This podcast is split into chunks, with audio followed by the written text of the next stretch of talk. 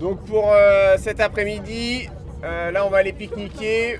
Vous prenez avec vous toutes vos affaires, votre pique-nique, votre blouson, votre appareil photo. On ne repassera pas par le car.